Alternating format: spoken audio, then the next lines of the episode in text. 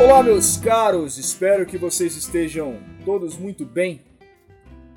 Henderson por aqui, trazendo com vocês mais um Papo com a Lau. E hoje, um Papo com a Lau especial, onde eu não serei o entrevistado, mas serei eu o entrevistador. A entrevistada de hoje é a Malu, a nossa participante, colaboradora, influenciadora digital e escritora.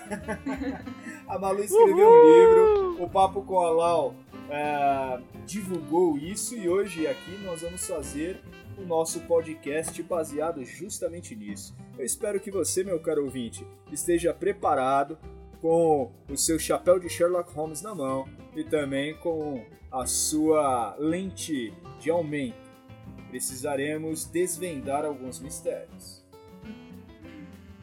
Oi, gente, eu sou a Malu. Oi, gente, eu sou a Brenda. Bom, meus amigos, eu sou o Vitor. Então, gente, estamos aqui, estamos aqui, né, para falar um pouquinho sobre o livro que eu escrevi no passado, durante a pandemia. Ele saiu recentemente. Ele está disponível na Martins Fontes, para quem tiver interesse. E hoje eu quero muito saber o que o Anderson, a Brenda, o Victor, mesmo o Victor não tendo lendo, eu quero saber o que eles acham, eu quero saber o que eles vão me perguntar. Para tentar esclarecer qualquer possíveis dúvidas, curiosidades, falar um pouquinho sobre a criação do livro, sobre a história. Então, eu espero que vocês gostem e que vocês fiquem até o final. É, eu, eu posso começar perguntando, falando? Pode. Maria, eu queria, eu queria sei lá, saber um pouco da, da sua trajetória no, no mundo de escrever, né? Tipo, quando você começou, quando você falou, nossa, eu gosto de escrever, você começou com poemas, você começou com contos, você fez direto uma história complexa, como foi? Eu comecei com uma historinha no quinto ano, eu tentei começar a escrever um livro, eu devo ter escrito umas 50 páginas, chamava Laila e o Carvalho. Mágico, era sobre uma princesa, tipo, que descobriu que tinha poderes, uns negócios assim, é, no quinto ano. Mas eu nunca cheguei a terminar. Uh, aí depois eu comecei a escrever poemas. Eu escrevi, escrevo ainda poemas, tipo assim, desde o sexto ano até agora.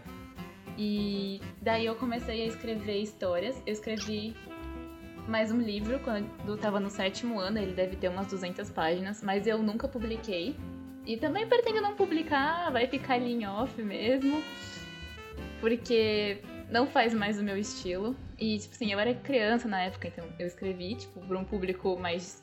Uma criança, né? Tipo, um público mais infantil, que não é o, o que eu gostaria de atingir hoje. Eu gosto, eu quero, pretendo atingir um público mais jovem, mais adulto. Então, eu não vou publicar nunca, vai ficar lá em off. E depois ah, continuei escrevendo poemas e aí eu escrevi esse livro, Um Conto Sob a Neve. E já tenho outro ali fazendo, não sei se vai rolar de publicar um dia, mas já estou aí fazendo um outro. E é basicamente isso.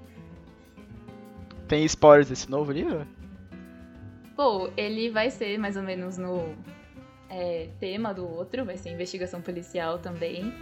Só que ele vai ser um pouco diferente, né? Digamos assim, tipo, vai ser um narrador. Não vai ser um narrador personagem, vai ser só um narrador mesmo.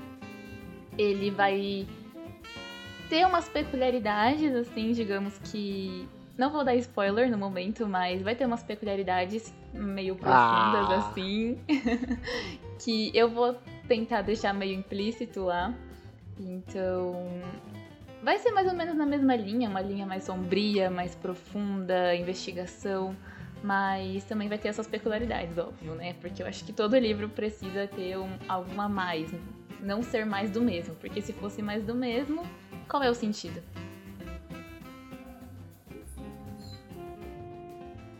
Ô, Malu, deixa eu falar uma coisa para você. Na verdade, é uma pergunta é, que me ocorreu justamente no momento em que eu lia o seu livro, entendendo as suas referências, entendendo algumas associações. Vida de professor é um inferno, porque é, nada que eu assista ou nada que eu ouça ou que eu leia, eu deixo de pensar aquilo aplicado na minha aula. Então, por exemplo, eu estou vendo um filme e de repente alguma coisa naquele filme fala, nossa, eu poderia usar isso como exemplo numa aula minha de filosofia, sociologia, geografia, enfim. É, eu acredito que esse processo aconteça na mesma medida com o escritor, com o autor. Acho que você assistindo coisas, na maior parte das vezes, você deve buscar muito inspiração. É, e aí eu te pergunto justamente nessa linha. Primeiro, fala um pouco sobre isso, né? Sobre essas inspirações que muitas vezes vêm assim, ah, quase que saída do céu. E depois me fale como que você, aliás, no que você se inspirou para a produção, não só das personagens que você coloca no seu livro, mas de toda a história que você cria. Bom, para escrever Um Conto Sobre a Neve, eu me inspirei muito em Arthur Conan Doyle, que fez o Sherlock Holmes. E, óbvio, né, mistério, você se inspira no Sherlock Holmes, que é o que vem à cabeça de todo mundo, eu imagino. Eu me inspirei também em Machado de Assis, porque eu quis trazer uma subjetividade para o meu livro sobre o olhar da personagem. Então, o livro é narrado em primeira pessoa, então você tem uma visão da história que é a visão da personagem principal. Então isso traz uma subjetividade, isso traz uma dúvida de que se o que ela tá vendo, o que ela tá sentindo é realmente aquilo ou se ela tá passando por uma interpretação dela. Eu me inspirei também no Edgar Allan Poe, porque eu gosto da atmosfera sombria que ele traz. Mas também me inspirei muito em Shakespeare, porque eu acho que ele. É, a poesia dele é muito profunda e ele traz nas peças dele uma descrição poética, uma história poética, então ele agrega poesia na história. E eu tentei muito fazer isso. Eu queria muito uma história que fosse poética. Não o tema necessariamente, mas as descrições, a forma com que os personagens agem, as formas como que eles falam. E assim, eu me inspiro muito na vida, nos detalhes da natureza, das pessoas, os sons que tem, e as cores e as luzes. E também eu me inspiro nos meus sentimentos, nos sentimentos que eu trago para construir os personagens. Então, tipo, eu acho que cada humano tem muitos, muitas faces e muitos e muitos sentimentos dentro de si. E eu vou pegando cada face minha, cada sentimento que eu já tive ou que eu sinto e eu vou colocando isso nas personagens para poder trazer uma profundidade para elas. E também nas descrições, eu trago uma profundidade, uma poesia nas descrições. Você sabe que isso sempre me encantou, essa coisa de como que se cria personagens. Eu acho que eu cheguei já em algum outro podcast falar para vocês que eu participei uma vez de uma, uma espécie de uma fábrica de quadrinhos em Santo André. E aí, como do grupo eu era o que desenhava, eh, eu era o que menos tinha aptidão para desenho, o pessoal desenhava muito bem, ficou, eu fiquei encarregado de trabalhar com a parte mais da produção das histórias, do enredo, dos roteiros, enfim, e da criação dos personagens. E eu sempre me encantei por essa coisa de se criar personagens. E eu vou te falar uma coisa, antes de ler o seu livro, me chamou a atenção o título dele. Um conto sobre a neve. E também ver a capa do seu livro. E imediatamente me remeteu a, a Alan Poe talvez por essa coisa meio rosas, mas ao mesmo tempo trevas, né? Porque são três rosas na capa e no fundo trevas. E você, caro ouvinte, quer ver a capa? Quer ver o título? Quer ler o livro? Editora Martins Fontes, eu falo direto com a Malu. Aquele merchan no meio da, da, da fala. Adoro. Que é justamente para que a gente, que é justamente para que a gente possa é, Acesse fazer o link uma na bio. divulgação direta. E eu vou falar uma coisa, viu? Uma, uma opinião minha agora, uma opinião minha pública, porque eu não conversei com a Malu antes, não. A Malu tá sabendo hoje e agora que eu terminei de ler o livro dela. Uma das coisas que eu mais apreciei na leitura do seu livro é que geralmente o primeiro livro escrito por pessoas jovens é motivo de vergonha delas na fase adulta da vida. Mas é diferente no seu caso. Eu acho que você, creio, né? Espero também, que você na fase adulta da sua vida não vai se envergonhar do que você escreveu. Não só pelas referências que você busca, mas é, pela estética da sua escrita, né, pela maneira como você usa a pena muito bem ao escrever, é, você conseguiu expressar uma maturidade. Talvez até uma maturidade precoce como escritora, porque você é jovem pra caramba e é o seu primeiro livro, mas é uma maturidade muito grande. E tem mesmo o Machado de Assis, né? Logo no título, um conto. Sob a neve, quer dizer, você já tem o Machado de Assis, o Sherlock Holmes e o Edgar Allan Poe juntos aí, só, já no título. Imagina então ao longo de toda a história. Malu, deixa eu te falar uma outra coisa que, que me chamou uma especial atenção. Todas as vezes que a gente escreve algo ligado a suspense ou uma investigação policial, a gente sempre tem aquela impressão de que a lógica precisa ser aplicada, né? Eu preciso deduzir as coisas o tempo inteiro. Como que foi essa produção de deduções? Eu não vou falar muito, tá? Eu não vou me aprofundar muito sobre isso, porque senão eu vou acabar dando spoiler do livro, e é o que eu não quero. Então eu quero que você fale um pouquinho como é que você fez esse traquejo dos argumentos para só lá no final o, o leitor conseguir ter uma visão ampla sobre tudo. Em lógica, a gente falaria que ele teria a, a dedução completa das proposições. Então, é, antes de escrever o livro, Um Conto Sob a Neve, eu fiz mais ou menos uma estrutura do que eu queria que acontecesse na história. Então, o que eu queria que acontecesse no começo, no meio e no fim. E a partir daí, eu comecei a escrever. E aí, conforme eu fui escrevendo, é, é uma continuidade lógica de fatos que tem que ir acontecendo para chegar onde eu quero. Então eu não me planejei tanto. Eu só falei, eu quero que isso aconteça no começo, isso aqui no meio e no final. E aí, conforme eu ia escrevendo, eu ia construindo uma, uma ordem lógica de fatos que tinha que acontecer. Às vezes eu parava para pensar, ah, tem uma lacuna aqui, uma peça solta, como é que eu vou encaixar? E aí eu demorava uns minutinhos pensando, mas foi mais assim, na prática, sem muita. sem muito planejamento, digamos assim. Foi uma ordem lógica de acontecimentos que eu falei, ah, aconteceu isso, então o próximo acontecimento tem que ser isso aqui, para se ligar com o começo, para chegar no meio, e aí desse meio a gente partir para um final que eu quero.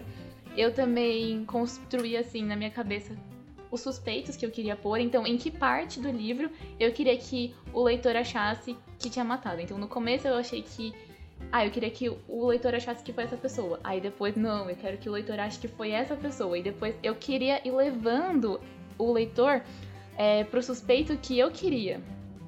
E aí, no final, só, ele ter várias suspeitas.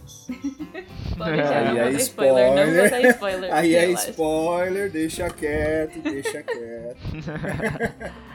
deixa quieto. Mas foi mais ou menos isso. Nessa a parte... ordem lógica foi indo enquanto eu escrevia. Show. É basicamente isso. Não sei se eu respondi direito, mas. Claro. Respondeu, respondeu sim. Ô, Malu, e por que, que você escolheu escrever uma, um romance policial, digamos assim, uma investigação? O que, que, tipo, que, que você acha que é legal numa investigação? Que você falou, meu, eu tenho que escrever um livro sobre isso? Então, desde pequena eu gostava de CSI, de Bones, gostava de ler livros de investigação, aí eu depois fui crescendo, fui lendo Sherlock Holmes, então, tipo, eu acho que foi uma influência que eu fui recebendo durante a vida, assim. Mas também o que eu acho legal é que numa investigação dá pra você colocar várias variáveis, digamos assim. É uma coisa que pode ficar bem imprevisível e você sempre tá na dúvida sobre quem é que matou realmente. Você, tipo, eu acho que te prende, sabe? Uma investigação policial, eu acho que é uma coisa que te prende, porque você sempre vai ficar se perguntando quem foi o assassino. Justíssimo, assim que é bom. Além de que, além de que eu gosto de uma atmosfera mais sombria, uma coisa mais profunda, e eu acho fácil criar isso com uma investigação policial, porque vai ter morte, vai ter assassinato, vai ter perseguição, então eu acho fácil criar. O mistério também é uma coisa que é mais profunda, mais sombria, e eu, eu gosto da atmosfera. A capa do livro é a tua cara, Malu. Tem toda a parte trevosa, Ai, mas ao mesmo tempo delicada das rosas, ok? É, você, muito falou, obrigada. você falou da questão da poesia, eu te achei muito descritiva. Eu achei que você sabe descrever muito bem as coisas e acaba até levando o autor para dentro da obra mesmo. Né? Eu, acaba, eu acabei muitas vezes ali sentindo o ar gélido e rarefeito da neve de Londres. Nossa, eu também. Meus, nos meus pulmões, acho que. E assim, a, a 27 graus de verão do hemisfério sul, São Paulo. É. eu fui capaz de sentir essa, essas sensações que. Me veio muito essa de Queiroz na minha cabeça, né? aquelas descrições que o Essa faz de maneira muito precisa. E, e é uma, um vínculo muito grande, né? Pessoas que sabem descrever muito bem geralmente são pessoas que gostam muito de poesia. Não que a poesia seja a arte da descrição, mas a poesia é a arte de conseguir abstrair aquilo que está que nós podemos ver pelo óbvio, pelo concreto. E você fez isso, só que tem uma parte uma parte. A Malu tá por aí? Deu uma desaparecida. Ah, tá. Eu tô, eu tô, pode falar. Tem uma parte pra... que me chamou a atenção. que é uh, um elemento que eu gostaria que você falasse um pouquinho. E aí o autor, que é você no caso, pode falar isso muito bem, que é o corvo. Me fala a simbologia do corvo. Bom, é... eu gosto do corvo por causa, tipo assim, a minha inspiração do corvo veio do Edgar Allan Poe, ponto. Que ele tem um conto que é o corvo. Evidente, é... foi uma referência direta a ele. Mas na história, eu acredito que eu não vou dar spoiler falando isso. Um, bom, na história, o corvo significava o Alexander. O Alexander significava o corvo. O personagem principal, que eu também não vou falar o nome porque eu acho que vai ser spoiler, é, o personagem principal, ele projetava muito o interior dele no exterior. Tanto é que ele vê vultos, ele escuta coisas, ele tem pesadelos. Então, ele projetava no corvo o Alexander. E o corvo, tanto é que o corvo morreu, só que ele resolveu empalhar o corvo, para sempre ter o corvo ali ao alcance das mãos, que seria a negação dele à morte do Alexander. O Alexander morreu, mas ele queria ter o Alexander ali com ele. Então o corvo era uma simbologia de que o Alexander morreu, mas o personagem não aceita, então ele dá um jeito ali com o corvo de se manter sempre próximo, de se manter sempre ao alcance do Alexander. Que doideira, cara. É, Maria, você podia dar um, um, breve, uma breve sinopse em comentários do livro, né, para quem não leu, tipo eu e tal. Tipo eu e tal, foi o áudio. Bom, Vitor, pra te situar e situar também quem tá ouvindo, mas não leu o livro. Um, o livro é, como eu costumo dizer aqui, para quem me pergunta, né? É um mergulho nas profundezas de um ser perturbado. Porque o personagem principal, ele é claramente perturbado pelo que tá dentro dele, como eu falei, projetando o que tá dentro para fora. Então, mais do que a investigação em si, eu procurei trazer o leitor para mergulhar nas profundezas desse personagem, criando uma empatia, criando uma sensação de que o leitor está sentindo o que o personagem está sentindo, tanto na, no sentido de sentimentos, quanto nos sentidos de sensações físicas, como o Anderson havia falado do ar, os sons, o que ele tá vendo. Então, eu procuro descrever tanto a ponto de o leitor, enquanto estar lendo, estar sentindo, estar ouvindo, estar realmente imerso, porque eu acho que o livro tem que te trazer para dentro. Então, além de uma investigação sobre um assassinato do melhor amigo do personagem, também tem esse aprofundamento no que o personagem sente, tanto físico quanto sentimental é uma imersão, Maurício. Acho que você usou a palavra mais correta possível. O processo de imersão que é feito ao ler uh, o seu livro. E existe um ponto também que chama muito a atenção, que é quase que o, a reflexão. O livro é quase que uma reflexão constante. Tirando os diálogos que existem, o livro é quase que uma reflexão inteira do personagem. Né? É ele pensando, é ele voltado para si mesmo, pensando e jogando para fora. Machado de Assis quanto... puro, né? É, então. É, totalmente Machado. Eu, eu vi muito alienista aqui. Eu vi muita perspectiva do, do Machado. Agora, eu te faço uma pergunta, Malu, diante disso. Pensando essa linha da reflexão, do quanto uh, o personagem pensa, e principalmente pensa para dentro jogando para fora, a gente fala do abstrato para o concreto, eu pergunto do, do subjetivo para o objetivo, eu pergunto para você, quanto da filosofia te inspirou para a elaboração Nossa. do seu livro? Muito. Tanto é que nas primeiras páginas eu coloquei uma página só pra falar que, como diziam os filósofos sofistas, a verdade depende do ponto de vista. Porque eu queria trazer essa subjetividade sofista junto com essa subje- eh, subjetividade do Machado. Então eu coloquei a história toda do ponto de vista do personagem, porque daí os fatos todos são sobre uma perspectiva que sofre uma interpretação. Não é a perspectiva real dos fatos. E aí a verdade que está no livro passa a ser a verdade do personagem. Então eu trouxe essa filosofia sofista muito pro livro, assim, é, a base dele é a filosofia sofista. Mas também algumas reflexões sobre o ser, algumas reflexões é, históricas também, eu acho que veio muito da influência da filosofia, muito das suas aulas, Anderson.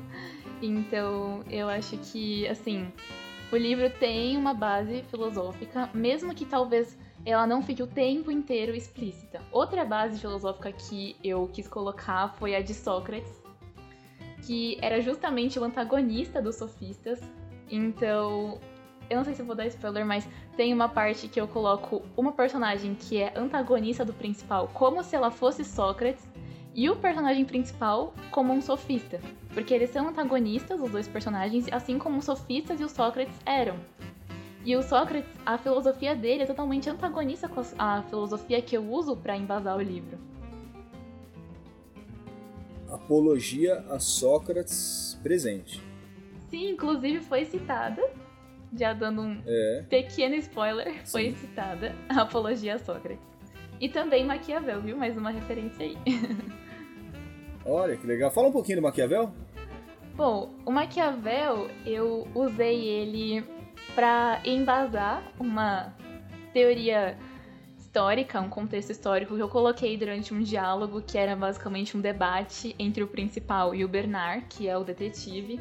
Então, eu usei o Maquiavel como se como um repertório pro personagem. Então, tipo, colocando o Maquiavel e o Sócrates, eu coloquei um embasamento do personagem, como se o personagem tivesse lido os livros e ele estaria citando ali. Então eu tentei trazer o personagem mais pro real, pro mais concreto, assim. Eu percebi isso. Eu percebi que o personagem ele é muito culto. Sim. Ele tem muitas referências é, de, de leitura. O personagem é o Henderson. É. Não pode ser eu.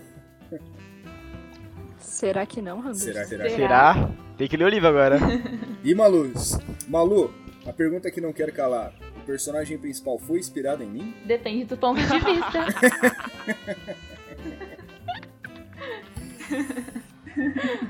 Anderson, você tem um corvo aí, sei lá? Tem a Atena, né? A Atena é um gato. Empalhado na parede. né? Verdade.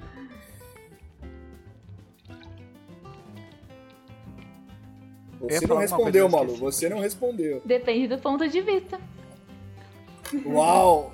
Melhor resposta. Quando eu não quero, quando eu não quero dizer nem que sim, nem que não, eu falo, depende do seu ponto. A menina relativizou, né? É, da sua relatividade. Aliás, falando em relatividade, Malu, você é favorável ao relativismo surfista? Depende do ponto de vista. A Brenda, ela é precisa, né? Cirúrgica. Cirúrgica. Eu acho que a Brenda já Isso respondeu por mim. Próxima pergunta. Ótimo. Eu odeio vocês. Eu sou. Eu sou. Eu sou filósofo. Eu trabalho na linha da verdade. É o que, que é verdade? existe verdade, realmente? Exatamente. Exatamente. Grande pergunta desgraçada. É o 6 ou é um 9? Me fala. fazem. Meu caro ouvinte, você quer saber o que é 6 e o que que é 9? Esse professor que vos fala, pega uma folha de caderno do primeiro aluno que tiver na frente, ou aquele que tiver com a cara mais de pamonha possível, Geralmente sou eu. o caderno dele. Geral, eu acho que no caso do, do terceiro ano foi com o Vitor. Tenho quase certeza. Foi comigo mesmo, tá óbvio. Foi com você, né? Nossa. Tirei uma folha do caderno dele Ele arrancou minha folha, ele roubou minha folha. Não pedi ele, por favor. e faço, Passa o caderno aí. e faço um 6. Um 6. E pergunto ao nove. sujeito que está sentado do lado de lá, isso é, na minha frente, que número ele vê ali. E ele me diz que é um 9, eu digo que é um 6, e a gente fica nesse bate-boca constante até eu virar a folha e ver que o que ele via, na verdade, era um 9, enquanto eu via um 6. E que agora eu teve- estou vendo um 9 e ele está vendo um 6. Deste momento em diante, eu defendo a minha tese, o meu ponto de vista, a minha verdade, aquilo que eu estou vendo. Eu digo que é assim que os sofistas viam as coisas. Eles acreditam de forma muito veemente que a verdade que um sujeito tem é a verdade certa para ele. Por isso, o homem é a medida de todas as coisas. Se você, meu caro ouvinte, tem uma verdade, essa é a sua verdade. Para os sofistas, cada um tem a sua verdade. Então, nessa linha, a autora, escritora Maria Luísa, a Lu, para nós, coloca logo na contracapa, na, na capa de rosto do livro dela, ah, justamente essa perspectiva. que Todo ponto de vista é visto a partir de um ponto. Ela fala que ah, o relativismo é presente o tempo inteiro dentro dos- da sua obra. E ela tem total razão. E se você ficou curioso para ver essa folha de rosto aí, a gente tem primeiramente no nosso Instagram do nosso podcast, que é Papo com a Lau, a gente tem uma, um fixado ali nos destaques sobre exclusivamente sobre o livro e você pode acessar o site da Martins Fontes e já adquirir o seu, né? Porque vale muito a pena. Boatos dizem que vai ter uma rifa do livro. Um Não sei se é sorteio. verdade. Eu não sei se é verdade isso. Eu acho interessante, hein? Eu comprava a rifa. Bom, gente. Vamos lá na Martins, É. tem uma força lá. Vai, ah. Malu, eu tenho uma pergunta. Tenho uma pergunta. O Anderson já te perguntou sobre inspiração, né? Uhum. Mas eu quero te perguntar se os personagens, você se baseou neles em alguém ou em algum lugar que você viu alguém parecido? Todos são assim. Henderson. Depende do é ponto de ótimo. vista. Depende do ponto de vista. Ah, lá. Bom, eu diria que não. Eu não me baseei em nenhum que eu já tinha visto. Eu peguei os clássicos, né? O mordomo, uma governanta, um detetive, uma pessoa de classe alta, que é o personagem principal. Ah, mas eu não me baseei em nenhum personagem que já existia. E, assim, pra criação deles foi como eu falei. Principalmente do personagem principal, foi baseado em sentimentos. Então, eu peguei o subjetivo, que é o sentimento, e trans- tentei transformar no concreto, que seria um personagem.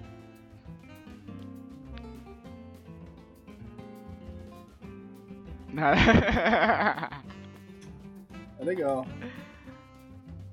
Não, acho que pode colocar assim, é, um conto sobre a neve. é, podemos colocar exatamente como está na folha de gosto. A verdade depende de um ponto de vista. Vai ficar muito nome. A gente pode colocar isso na descrição do, do episódio. Você sabe, você sabe por quê?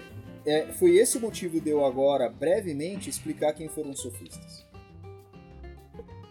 Por isso que eu expliquei quem foram os sofistas, justamente para dar uma contextualizada, porque é, nem todos que ouvem o Papo com a Lau são alunos meus. Sim.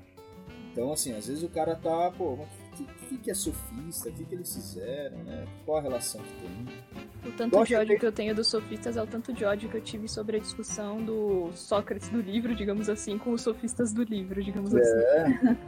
É, eles foram os filhos da mãe, né? Nossa, mas deu um ódio, assim, vontade de socar a cara. Eles usam a verdade ao seu bel prazer. Mas assim, é a verdade deles, né?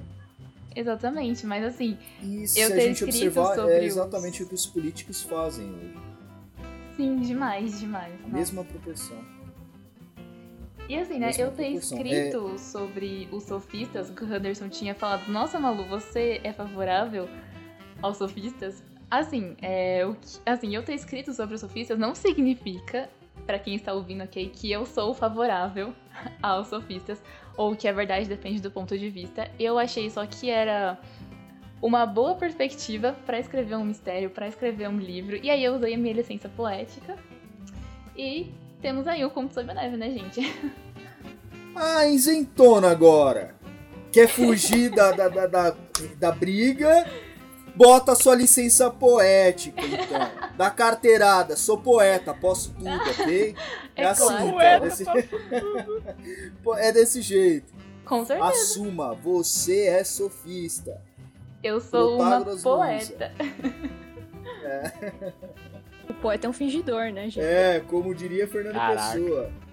Como diria Fernando Pessoa. Eu tenho mais uma pergunta só, eu escrevi três, aqui rapidinho, né? Porque. É, cê- cê- vocês estavam comentando aqui bastante sobre descrição de lugares, descrição de personagens, né? Isso fica bastante evidente no livro todo, né? Mas eu fiquei me perguntando, desses elementos, ambientação, personagens e essas, digamos, entrelinhas que você coloca no livro, qual desses três você te chama mais atenção? Ah, o que me chama mais atenção são as entrelinhas, com certeza. Porque as entrelinhas, elas baseiam o livro todo, mas não estão explícitas. Então eu acho que é o que mais me chama a atenção e eu acho que também é o mais difícil de fazer é você querer falar algo, mas não falar ao mesmo tempo. Deixar ali implícito, né? Inclusive as referências, as referências que eu coloquei, eu fiquei pensando, nossa, será que as pessoas vão entender as referências que eu tô colocando sobre os filósofos, sobre os contextos históricos? Então, eu acho difícil colocar entre linhas referências, mas também é o que me chama mais atenção e eu acho que é assim a base do livro. E outra, Malu, e assim, é uma coisa que, que me mostrou muito evidente. O fato de você deixar em entrelinhas incorpora a perspectiva sofística, de que é o leitor que vai interpretar aquilo à sua maneira. E mais do que sofista, é, tem um, um lance meio de Schopenhauer nisso. Schopenhauer ele tinha uma perspectiva assim, ele falava que nós enxergamos as coisas no mundo que na verdade se encontram dentro de nós. Então eu vou ver o, o livro com um ar mais de trevas se as trevas habitam em mim. Sim, eu acho Sim. muito válido. Eu acho muito válido. Muito válido. Eu prestei muito atenção nisso durante a leitura. Tinha, tinha coisas assim que eu falava, poxa, se uma segunda pessoa estivesse lendo. Eu até sugiro isso, acho que eu gostaria muito de fazer isso. É, ler ao mesmo tempo com uma outra pessoa é, e ler as mesmas partes ao mesmo tempo e perguntar para ela qual impressão ela teve. Para comparar com a minha. Porque eu acredito que o livro permite muito isso, ele dá essa licença pro, pro leitor de que ele interprete a maneira dele, com aquilo que há de verdade para ele.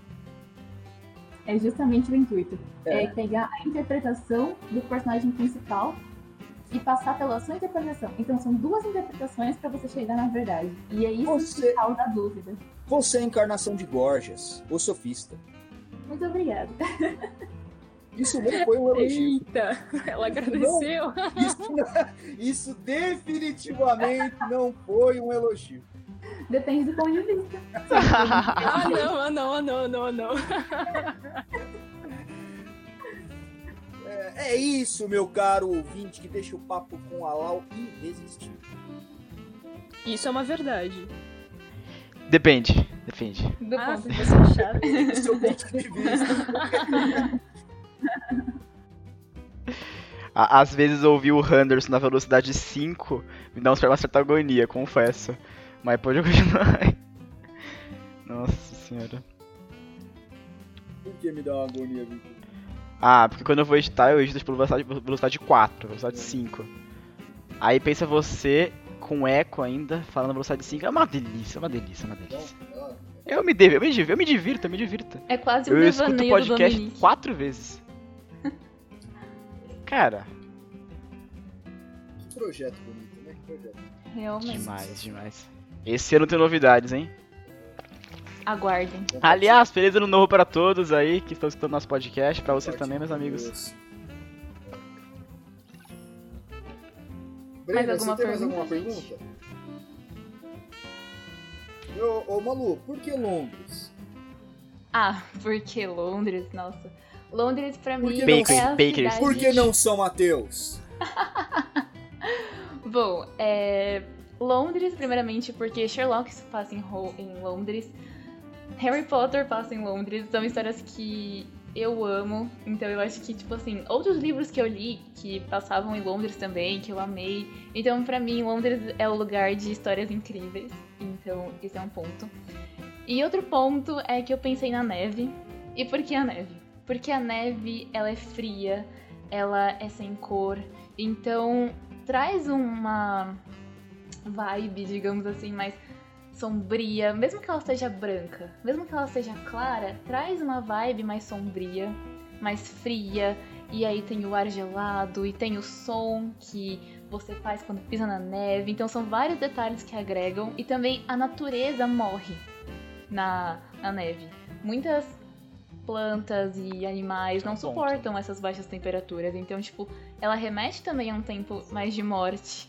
Alexanders! Alexanders morrem na neve também. Então, assim, eu acho que É. a neve ajuda a construir esse cenário. Não, e outra, se você parar pra pensar, os filmes que você viu e o cenário era Londres, é, quase sempre tem esse ar cinza, bege, né, é, as cores mais é, neutras ou pastéis. O clima parece que sempre de Londres, impressão Poluição. é um clima sempre é, outonal ou invernal. É engraçado como a gente pega quase. Eu nunca estive em Londres, pelo menos não nessa vida. É engraçado como a gente consegue muitas vezes associar ah, o local, o espaço geográfico, de acordo com as referências que nós temos, dos filmes ou dos livros que a gente. Sim. E foi um desafio, E- porque eu nunca Ixi. estive em Londres, muito menos na É. Revolução Industrial, que é o cenário que eu quis trazer, até por causa dessa coisa cinza e dessa conturbação toda. Mas eu tinha que levar o leitor pra Londres. Só que eu nunca estive em Londres. Então, a minha Londres é a Londres de Harry Potter, é a Londres de Sherlock Holmes. Então, tipo, foi uma interpretação minha. Da, isso, das referências, exato. É, e você, queria- e você, buscando essas referências, se tornou uma nova referência de Londres, porque o, o leitor que nunca esteve em Londres e ler o seu livro agora vai para Londres através da Malu. Sim. O Anderson queria Santo André. Ia Já ser, não ia tem ser, São Ia ser um- são ia ser um conto sobre a escola. Ia ser neve. um conto sobre a neve, um conto. Sobre a carne congelada, churrasco. É, boa também, boa também. Vai ser Sobre isso. churrasqueira. Sobre churrasqueira. Você pensa, você pensa, Malu, num, num próximo livro traz- a, a brasileirar um pouco essa coisa? Sabe por que eu falo isso? O Jô Soares, ele é apaixonado pelo Arthur Conan Doyle. E ele fez, né, o, o Xangô de Baker Street. É uma espécie de um, de um Sherlock Holmes abrasileirado. Eu acho sensacional os livros que o, que o Jô Soares escreveu. É, Ele é um escritor excelente. E você pensa em abrasileirar, trazer uma coisa mais. fazer um, um romance policial mais voltado para os nossos cenários?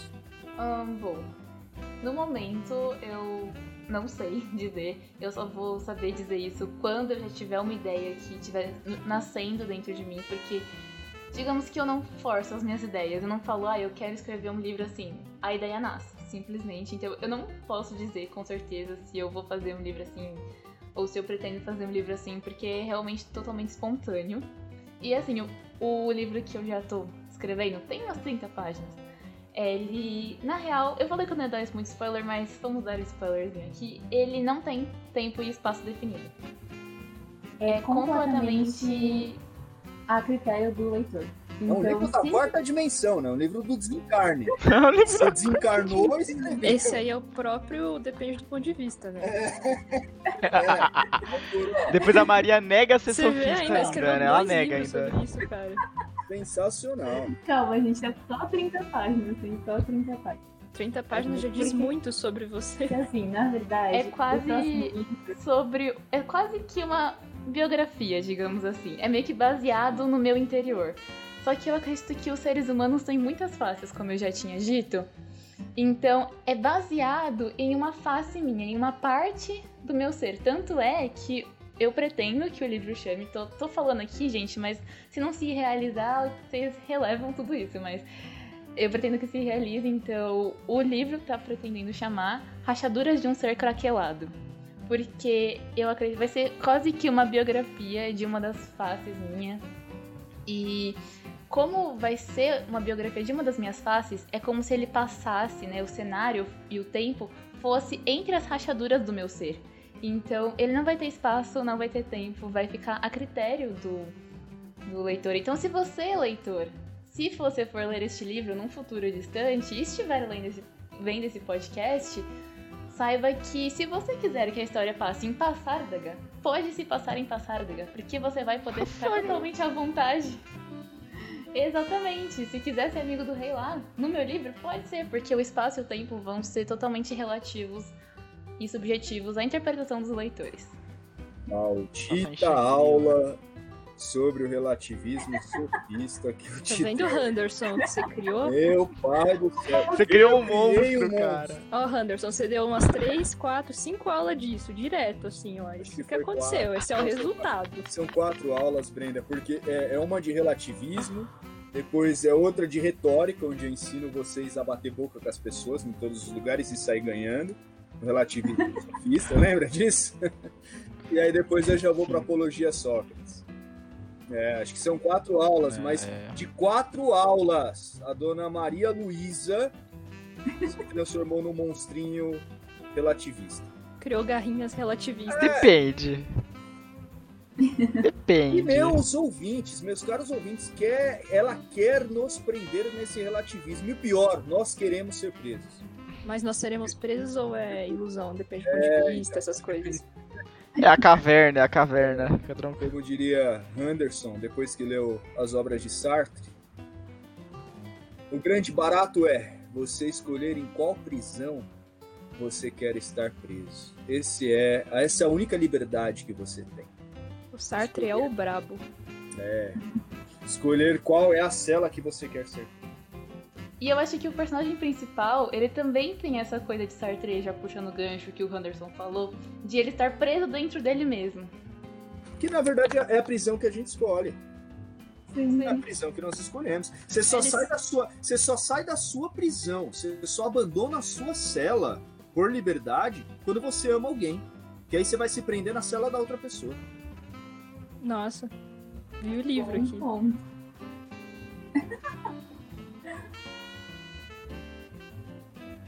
Eu achei fofo, realmente. É Mas uma ótima, uma última, uma ótima, é uma ótima cantada, né? Gatinha. Todos nós temos que escolher, todos nós temos que escolher uma cela pra ficar É, presos. não, Que tá, que tá se prender É. junto. escuta, gatinha. Aí no seu chaveiro tem a chave que abre as portas da minha meu coração. Nossa, Vitor, você é um absurdo como, como cafajeste, cara. Eu sou um É, galã, é. eu sou um garanhão. Malu, Diga, É, eu, quero, eu quero que você, em uma única palavra, seja capaz de resumir todo o seu livro. Fala depende, fala depende, fala por depende. relatividade. Uau. Uhul, amei. Sabe o que eu acho barato? E me faz muito feliz, e eu apreciei demais a sua obra, é perceber o quanto ah, há de brilhantismo numa mulher, numa moça tão jovem quanto você, sendo capaz de escrever uma obra como essa. E num país tão carente de leitores, de leitura e de financiamento para a cultura, principalmente cultura literária, é, ver uma produção como essa me enche de esperança. Você foi capaz de transportar uma ideia da sua cabeça para o papel. Malu, você se eternizou.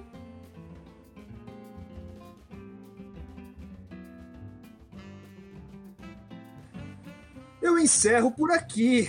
Se vocês tiverem mais alguma pergunta, Eu tenho uma Eu pergunta pra você. para mim, Ah, fala, vocês Brenda. geral, ah, Não, não, pode falar, pode falar, pode falar. Bom, eu quero saber se vocês entenderam o porquê da rosa na capa. eu entendi. Eu também entendi. Jesus, que nervoso. Você, Brendinha. Não sei. Brenda Diga. nesse momento passando mal. Não, eu não falo o, o que eu entendi, porque é relativismo. Deixa Ai, o autor. Você tem a sua interpretação e cada escritor, aliás, cada leitor terá a sua. Agora que você tocou no assunto, eu gerei uma teoria aqui, mas eu não posso falar porque é Então, spoiler. mas esse é o grande barato, porque o cara que for ler, ele vai gerar dele. Você sabe que eu tenho uma coisa que eu aprendi há muito tempo a fazer? Eu não assisto filme é, que é baseado em algum livro. Eu procuro antes ler o livro e depois assistir o filme. E sempre o livro supera o filme.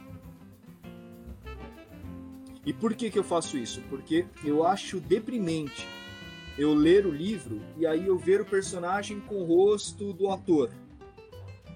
Eu gosto de criar a face. Nossa, eu sinto a mesma coisa, sério. Você sente a mesma coisa? Eu tenho essa visão. Exatamente, A exatamente. história, pra mim, faz sentido quando eu crio ela. E aí, assim, o, o leitor, pra mim, ele é o personagem principal de qualquer livro. A partir, do momento, a partir do momento em que eu interpreto os símbolos daquilo, é que nem, por exemplo, eu te perguntei o lance do corvo e eu adorei a sua resposta. Porque eu te confesso que ela veio de encontro com a minha. Também vi a mesma coisa. O que você fez na sua, na sua, no seu livro foi criar um, um- quase que um antropomorfismo, né? um, um personagem real da obra que é um animal. A simbologia disso, o arquétipo disso, é tremendo. Você cria um arquétipo aí. É, Carl Jung adorou, né? E aí eu, eu espero assim que, que você veja, ah, você que for ler o livro, e espero que vocês todos que estejam ouvindo leiam o livro, o quanto tem de simbologias presente nesse livro. Se você curte simbologia, símbolos, é um livro repleto.